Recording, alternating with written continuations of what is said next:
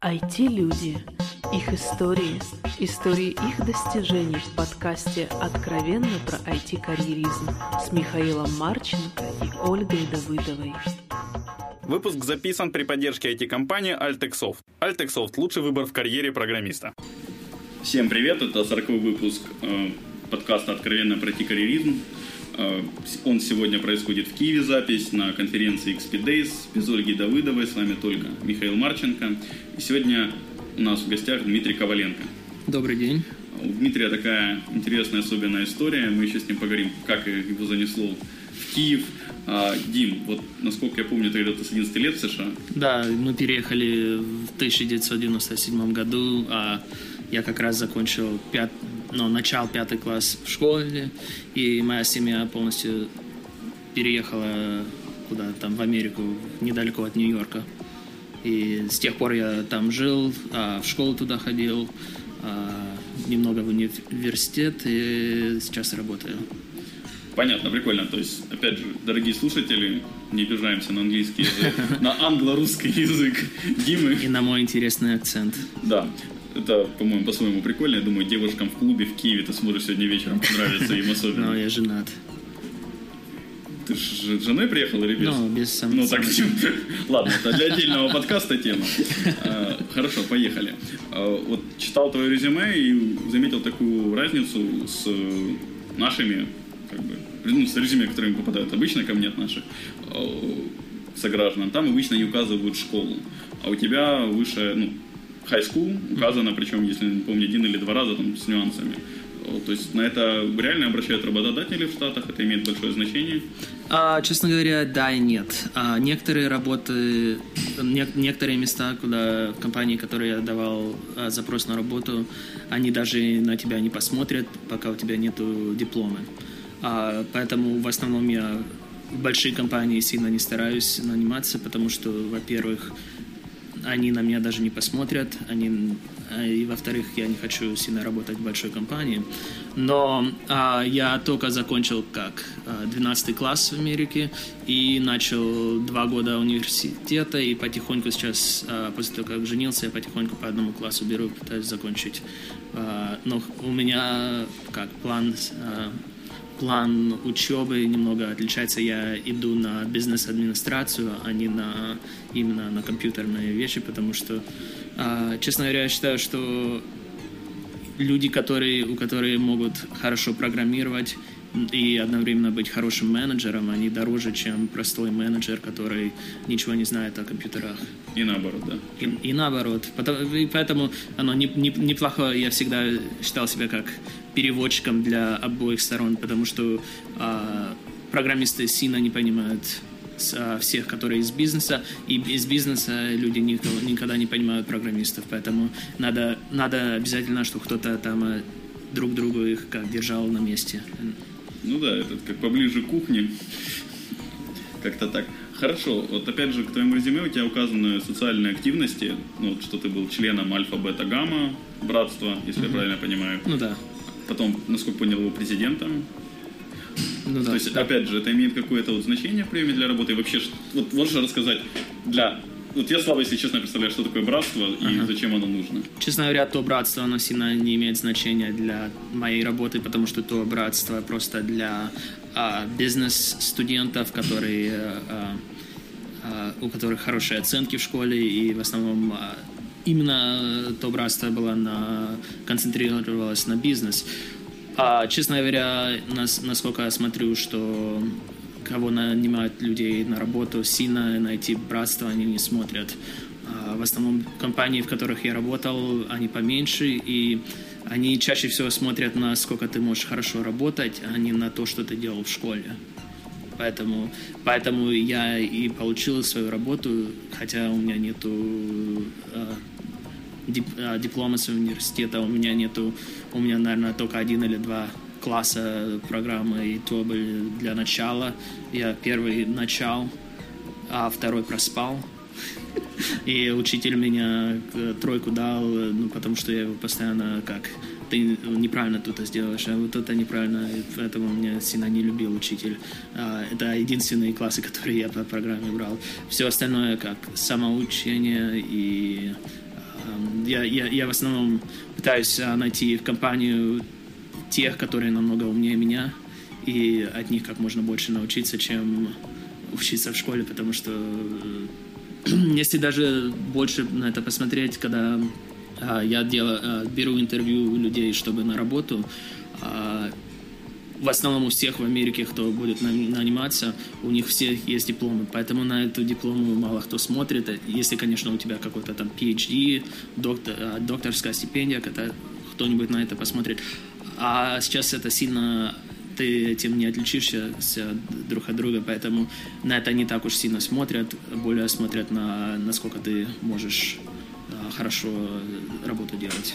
Слушай, тогда вот опять же интересный вопрос, я думаю, для многих моих слушателей. Вот если диплом есть у тебя, ну вот наш там, украинский или российский, uh-huh. то как смотрят на такие дипломы? В основном позитивно, но, честно говоря, тех, которые мы нанимали, половину из людей, с которыми я работал, у них нету никакого диплома ни с России, нету ни с Америки, ни, ни, вообще нету.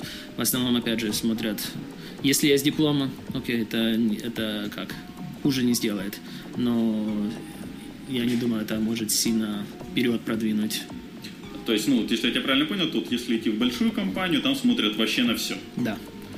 Маленькую смотрят в основном на результат. Uh-huh, uh-huh.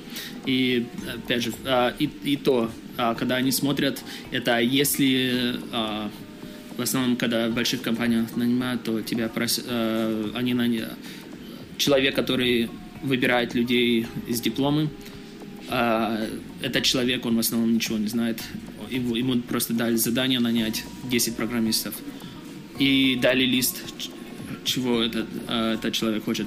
Он может, а, он просто читает и сравнивает два листа, твое, твое резюме и лист. Если совпадается, то дальше толкает, если не совпадается, то нет.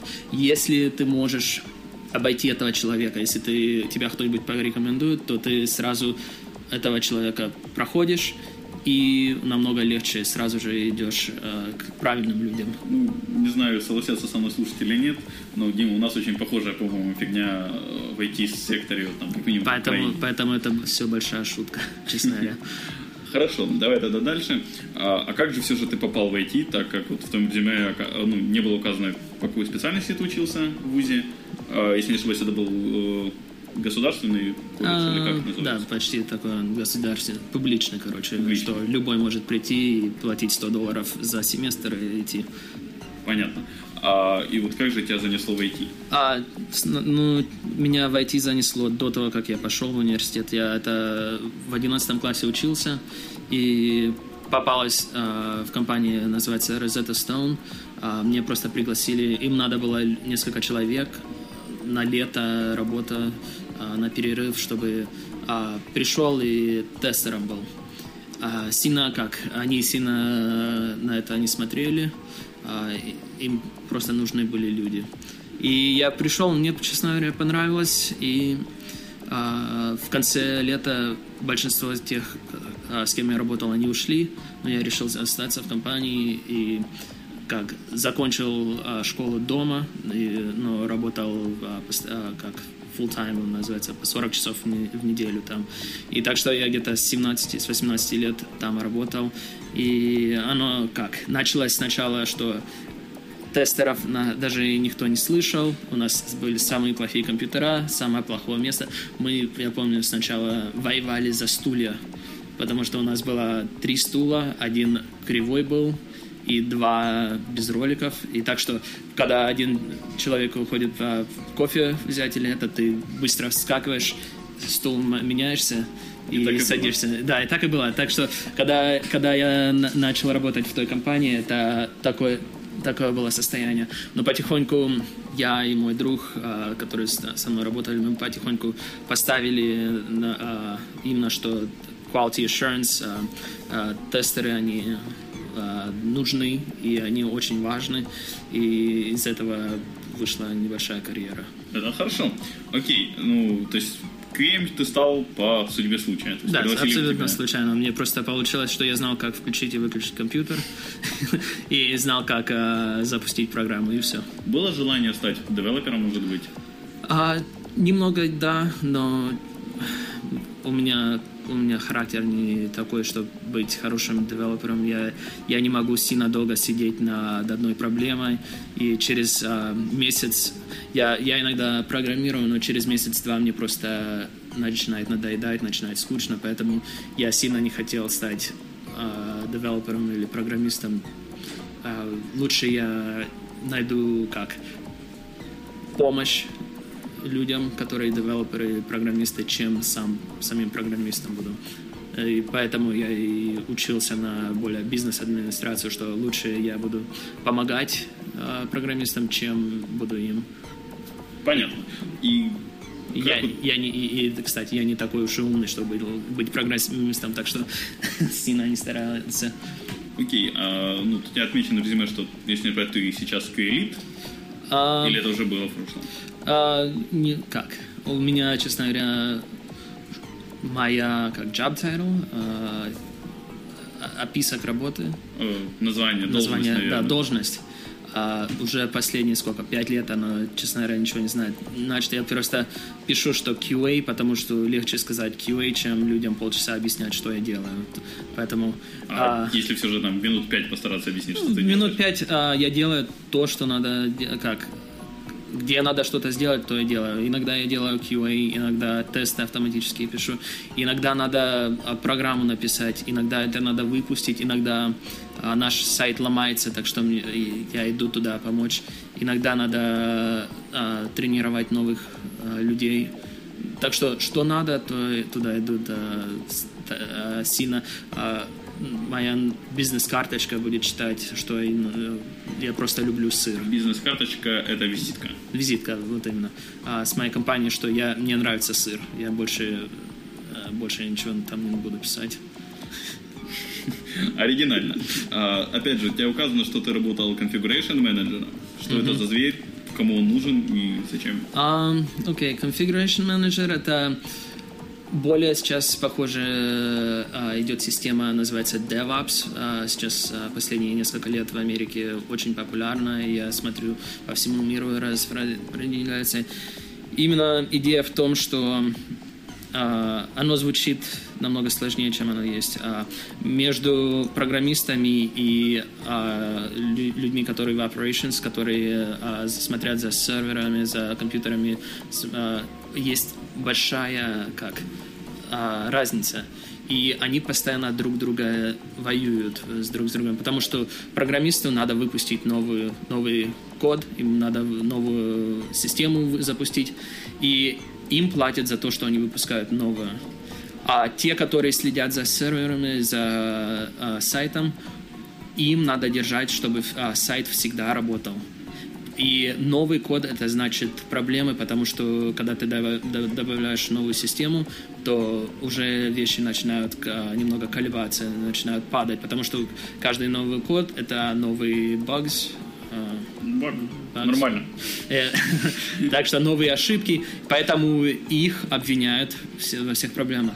Поэтому а, идея в DevOps это то, что работать с обоими сторонами, как можно легче дать программистам способ выпустить код, и как можно э, раньше людей, которые в operations, их э, привести, чтобы они наперед знали, что а, через месяц мы выпускаем новую систему, а мы э, их натренировать, чтобы они знали, окей, мы, мы, значит, вот так, вот так ее будем выпускать, если что-то ломается, то вот это может быть, и как можно больше стереть эту линию между двумя сторонами. И идея в том, что чем ты быстрее можешь выпустить свою новую, новую версию твоего сайта или твоей программы, тем ты быстрее можешь э, починить то, что неправильно случилось, или э, эти все багс. И тогда намного меньше как э, истерики идет от того, что, окей, через месяц у нас выпуск, давайте все, все работать, работать. Больше начинает э, атмосфера быть расслаблена, что ну, мы выпустим завтра. Ну, если что-то не так, то мы еще раз послезавтра. Поэтому в, а в нашей сейчас компании мы выпускаем а, новую версию кода как минимум раз в день. Так что раз, если что-то не, неправильно, то не, нет, нет проблем. Это все, все программисты знают наперед, что завтра будет новый день, мы завтра выпустим новую, так что полно времени, а, если они как дадут мне знать до часа дня, что а, они хотят починить что-то, то они могут спокойно, потихоньку работать, правильно сделать, а, и завтра мы выпустим вместо идеи того, что что-то сломалось, быстрее, быстрее, быстрее, выпустим, и получается, что можно за ночь пять раз выпустить а, новый код, и все постоянно ломается, ломается, ломается. Когда немного а, расслаблено, тогда люди намного меньше делают ошибок. Понятно. А, окей. Насколько я понял, ты примерно лет пять работал в одной компании, потом mm-hmm. сменил. Да, я в Rosetta Stone работал пять лет, а в следующей компании один год, потом в ThoughtWorks я работал два, почти три года. И сейчас в, в Groupon я работаю год, будет в, дек... в конце декабря. Слышал я об этой компании Groupon, на IPO что-то упало тебе из опционов? А, не знаю.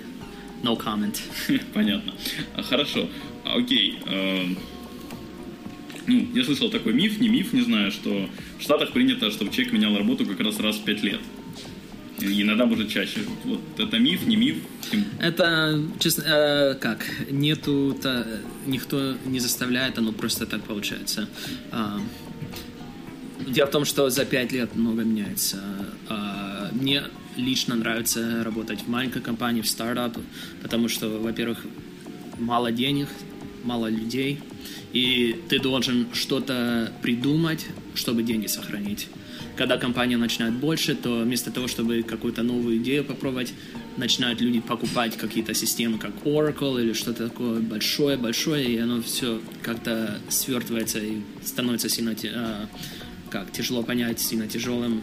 И мне это лично не нравится. И я считаю, что очень много людей таких же, как и я, что когда компания только начинается, много интереса, много как свободы, и через время, когда компания растет больше и больше, то становится просто не так уж интересно идти на работу. Уже это, это уже как не хобби считается, а уже работа. И поэтому они начинают переходить в следующую маленькую компанию. Я а, в этом году читал, что а, большая часть программистов, которые написали Google, они тех оригинальных программистов, они уже сейчас работают на Facebook. И потихоньку их заменили другими программистами. И я думаю, это тот же самый эффект, эффект что им просто Google стала большая компания, они не... Facebook уже тоже вроде не маленькая. И я считаю, что скоро те программисты выйдут из Facebook на следующую компанию. Okay, и а она вопрос... потихоньку так идешь, идешь в следующее. Насчет тут маленьких стартапов. Группон, он сейчас как? Это, вот ты его еще он... маленьким стартапом считаешь или? Uh, он где-то сейчас средняя компания, но он еще не корпорация. Он еще не дошел до такого, что uh, на работу надо идти ровно в 9, чтобы ты там был, и ровно в 5 домой ушел. Мы работаем иногда по 40 часов в неделю, иногда по 80. Но именно как у меня какая... Если я, если я проблему какую-то решаю, то я могу целый день ее и забыл поесть, и забыл спать, и в полночь, ага, пора спать. Так что бывает и так. Ну, значит, вдохновляет, это уже хорошо. Вот, опять же, насколько понял в твоих заслугах, это вот продвинуть QA там, где его не было. Uh-huh. Изначально выделить, вот, uh-huh. например, в Zotastone эту проблему части. Uh-huh. Вот расскажи про этот процесс, как, как вот убедить людей, что QA нужен. Я, я, я буду использовать, а, я не помню... А, имя... Цензурное, только цензурное. No, no, no. А, я не помню имя человека, который это сказал, но мне понравилось, что он сказал. А, просто идея, что ты партизан. Ты идешь в компанию, и ты не начинаешь диктовать, что надо, ты начинаешь давать интересные советы и даешь а, менеджерам как способ прийти к тем же идеям, которые ты имеешь. Так что сначала мы а, идем в компанию, которую, например, надо поставить continuous integration и более как agile, а, практика более agile. Окей, okay. идем, окей, okay. а, я смотрю, у вас, у вас а, вы код пишете, вы тесты автоматически пишете? Нет, надо, наверное, вам написать, потому что вам надо, как вы меняете код постоянно, то кто его знает, что уходит, какие проблемы. А, так что все подумали, подумали, да, правда, начинают писать тесты. Когда достаточно тестов написали, следующая идея, хм, было бы неплохо, если бы эти тесты постоянно шли, потому что если только раз, раз в день у тебя на компьютере они проходят, то ты можешь кучу а, дефектов выпустить к людям. Так что давай, может, постоянно включим. И так потихоньку-потихоньку идет идея, и в конце концов а, компанию а, можно маленькие команд, команды как-то сделать, чтобы они более были а, приспособлены к, agile. И потом в конце, а, кстати, мы уже agile, просто вот давай при, прилепим на стенку, вот вам сертификат, все готово. И то же самое и будет с QA, потому что какой компании ты скажешь, ну, если у тебя сайт упадет вниз, и у тебя люди не могут купить а, твой продукт два дня подряд, сколько ты денег потратишь? А, много. Ну, окей, давай наймем, наймем одного человека, чтобы он проверял, чтобы такого не было. Это будет намного дешевле, чем если ты, э, сайт не будет работать. Потом следующий, ну, если есть один человек, может два, потому что он не успевает совсем. А, может на новые компьютера, потому что если ты пишешь только для Windows, но и для э, э, Mac, и для Linux, но у тебя только тестируешь на Windows, то, то у тебя большие дырки, так что надо больше компьютеров. Так потихоньку-потихоньку все вырастает, и очень логически получается. Дим, то есть я, насколько понял, ты видишь QA без ну, continuous integration и автоматизированных тестов? Оно как-то, да, оно все вместе как-то перемешано, так что э, я даже не вижу... Я, я, я не люблю QA, которые э, только хотят руками тестировать, потому что очень быстро приходят к выводу, что не хватает э, часов в дне, чтобы все закончить. Поэтому мне нравится людям показать, что если ты начнешь автоматизировать, то у тебя будет больше времени искать новые дефекты, чем повторять одно и то же каждый день. Поэтому было бы неплохо, чтобы QA и программисты все писали тесты, честно говоря. Я считаю, что все должны автоматические тесты писать. Даже, даже бизнес-аналисты, они именно давали идеи для автоматических тестов, они не обязательно программировали их, но давали идею, куда дальше идти. Так что все должны, как качество, я считаю, что качество а, самой программы, а, качество аппликации это работа всех, и все должны над этим заниматься. Понятно. Вспоминаю там твои воспоминания про работу в маленьких компаниях, конкретно в стартапе Groupon, там ты про Facebook, Google вспоминал. Там uh-huh. Google, наверное, уже действительно не стартап, но Facebook все же еще ну, на IPO еще... не вышел. Да. А, кстати, вот по этому плану, наверное, Groupon уже не стартап, так как Groupon уже на IPO вышел. Ну да, ну еще есть как атмосфера стартапа, именно потому что компания уже намного большая, много, но а, самих программистов еще мало по сравнению с а, сколько тысяч у нас рабочих, программистов у нас, наверное, около 100. Так что еще можно как большой уже стартап, но еще стартап считается. Понятно. А какое вообще отношение у программистов американских, э, приезжих к стартапам к Силиконовой долине в частности? Mm, смотря кто, честно говоря. А, половина обожает, половину терпеть не может. А, я заметил в основном... 50-50 оно немного зависит, наверное, от возраста, честно говоря. А те, которые еще не женаты, у которых нету детей, они обожают стартапы, потому что им нравится риск, им нравятся новые идеи. И через какое-то время, когда уже есть жена, несколько детей, они хотят более как безопасную работу иметь, поэтому они с удовольствием пойдут а, работать на Microsoft или на такие компании, которые им не интересно, это как приходят на работу, поделали, что, на, что им не нравится, но главное, что зарплата идет постоянно. И нет никаких рисков и перебоев. Да, но как-то не нравится риск. Сам ты сейчас работаешь в Чикаго, правильно? Работаю в Чикаго. В долине был опыт работы или хотелось, может, как раз вот тему стартапа? Да и нет. А, Пока я... не женился, было, да? А, у меня по другой причине нету желания в долине работать, а, потому что моя вся семья живет около Вашингтон, Д.С. и так что если я перееду в долину, то это на самолете 5 часов лететь, а на машине 3 дня ехать.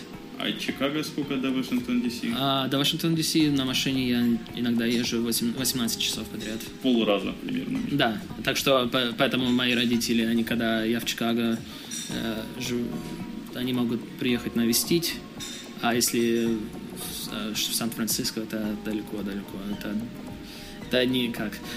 Поэтому я, я, если бы это не было причиной, я, я думаю, с удовольствием, потому что, во-первых, Сан-Франциско, он красивый город, он, там нету холода, там нету жары, там всегда приятно 20 градусов, и люди очень приветливые, так что неплохо.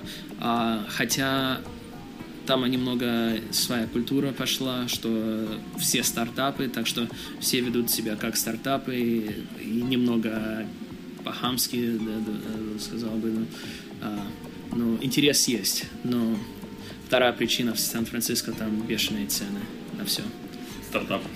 А, вообще даже жизнь там очень дорогая. То, что, то, что людям платят в Чикаго или в другом городе, у них на половину, а, как в основном эти все деньги только уйдут, чтобы за квартиру платить. Да, однокомнатная квартира, я слышал, 2-3 тысячи долларов в месяц. Чикаго для сравнения? А, ну, можно за... Я, я брал вариант а, 900 долларов за двухкомнатную ну, разница очень существенная. Очень существенно, да. Особенно Понятно. У меня дети, так что мне надо большую комнату в Сан-Франциско. Много детей? Дорого. А, двое. Вот слушай, давай тогда вернемся, наверное, к теме иммиграции. А, тяжело было вообще адаптироваться? А, честно говоря, да. А, мне было 11 лет, мы только переехали. А, через две недели, как мы переехали, мы пошли в школу, потому что только начался а, второй, вторая часть года. И было немного тяжеловато, потому что я, не, я, я, я, я до 10 мог посчитать. Это я помню, что выучил это а, в третьем классе нам давали английский, я знал алфавит и знал, как до 10 досчитать, и все. Надо было это все учиться. Хотя они сейчас начали намного больше помощи для маленьких детей. В школах они берут отдельные классы и немного учат более язык. И там математика, математика и как физкультура, и такие предметы. А, сидишь с американцами, но по-английски, когда, ты, когда идет на английский язык э, урок, ты идешь в отдельный класс, и там люди, как я, с эфиопцами, с э, Боснии, и это, там у нас был такой большой класс, человек 10, и мы потихоньку учили, как э, собака, как кошка и так далее, слова. А по культуре, по культуре там немного, честно говоря, по-другому тоже. Хоть школа, как после школы дети ведут себя и так далее, что оно немного отличается. И есть как культурный шок. Вот сколько у тебя прошел сейчас, глядя назад, ты думаешь, культурный шок? А, ск, а, сколько времени прошло? Вот, там год, два, три? Наверное, часов... Э, часов? Часов. наверное, шесть месяцев, наверное, чтобы только привыкнуть. А, я, например, дам пример, как это в школе, что нас учили сидеть прямо, руки сложены. Если а, вопрос, то поднимаешь руку, отвечаешь. А, в американских школах, честно говоря, оно намного расслабленнее, что ты сидишь как хочешь, некоторые вверх ногами сидят. А учитель спрашивает вопрос, а, кто первый крикнет, если кто хочет крикнуть.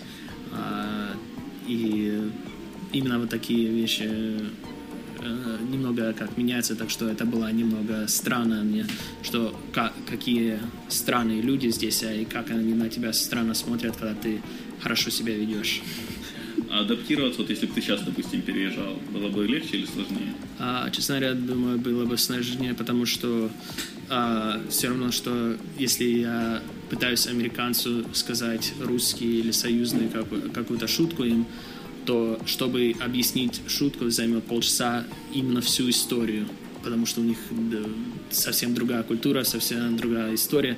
И поэтому, если я часто, которые я работаю, люди только переезжают, им тяжело а, именно адаптироваться к этой культуре, им тяжело общаться, потому что кроме работы больше точек прикосновения. Да, потому что у них они не могут а, а, в фильмах одинаково говорят, говорить, то, ну, если американские фильмы то смотреть, то можно о фильмах поговорить, но все равно оно, а, идиомы и так далее, эти не, как-то не переводятся, и поэтому тяжелее ты, ты торчишь, как, а, используя как американскую идиому, что торчишь как а, первый палец. Оно как-то не, та, не то не звучит, и пока это объяснишь, никак. Плохо Пон... звучит. Понятно. А, вопрос, вот, кстати, тоже к женибе, если не секрет, то он женился ты на американке. Ну, на русской. На русской. Это сознательный выбор? Вот а... Или так сложилось просто? А, честно говоря, 90% а, русских, кто живут в Америке, женятся на русских.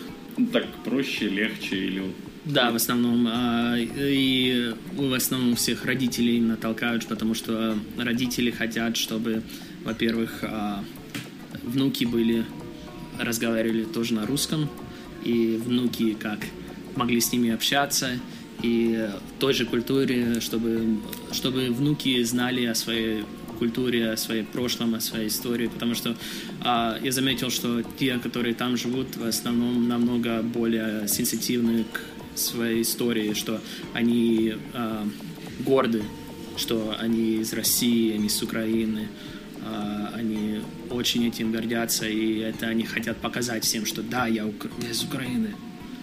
Твои внуки знают, что они из Сочи умеют говорить по-русски? Ну, я, ну, я... Не твои внуки, внуки твоих родителей, получается. А, моей, дочь, моей, моей дочери два года, так что ну, она говорит по-русски. Хотя некоторые американские слова все равно проскакивают, но она говорит в основном по-русски. И да, это в основном такая система а, учить детей только по-русски говорить по-английски они сами научатся, так что не надо даже и пробовать. Понятно, интересный нюансик. Окей, ты вот перед тем, как мы с тобой начали записываться, ты вспоминал на тему уехать работать в США. Uh-huh. А вот ты говорил, что ваша фирма, она там периодически сотрудничает с контрактерами. Uh-huh. А насколько фирмы, в принципе, готовы брать кого-то на контракт, на работу из России и насколько готовы его перевозить к себе?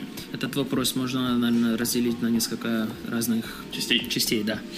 А, во-первых, а, если фирма хочет сделать, как мы, сайт сначала в России или в Китае, и им надо это сделать быстро, то они, скорее всего, наймут контракторов.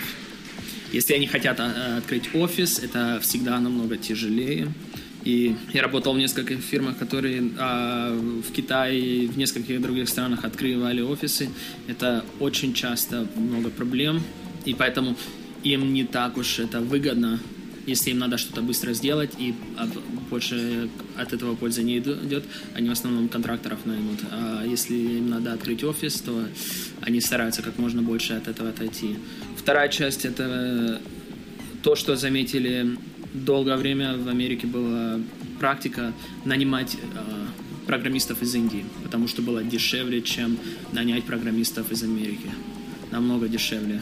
Но потихоньку начинают компании понимать, что когда ты нанимаешь человека, который на другой стороне а, земли, и а, у них они работают в другое время, чем ты, и они разговаривают по другому языку, чем ты разговариваешь, что часто выходит все, что должно было быть дешевле, а проекты, они намного дольше длятся, и намного больше проблем, как э, получить то, что, именно то, что надо. Так что начинают потихоньку э, компании опять нанимать людей, которые с, ними, которые могут прийти каждый день в офис, с которыми можно поговорить, потому что более идея, что чем больше человек э, разговаривает со своими рабочими, тем э, лучше получается. Поэтому э, основ, именно стартапы они начали сносить э, отдельные офисы и просто кидать всех в одну огромную комнату.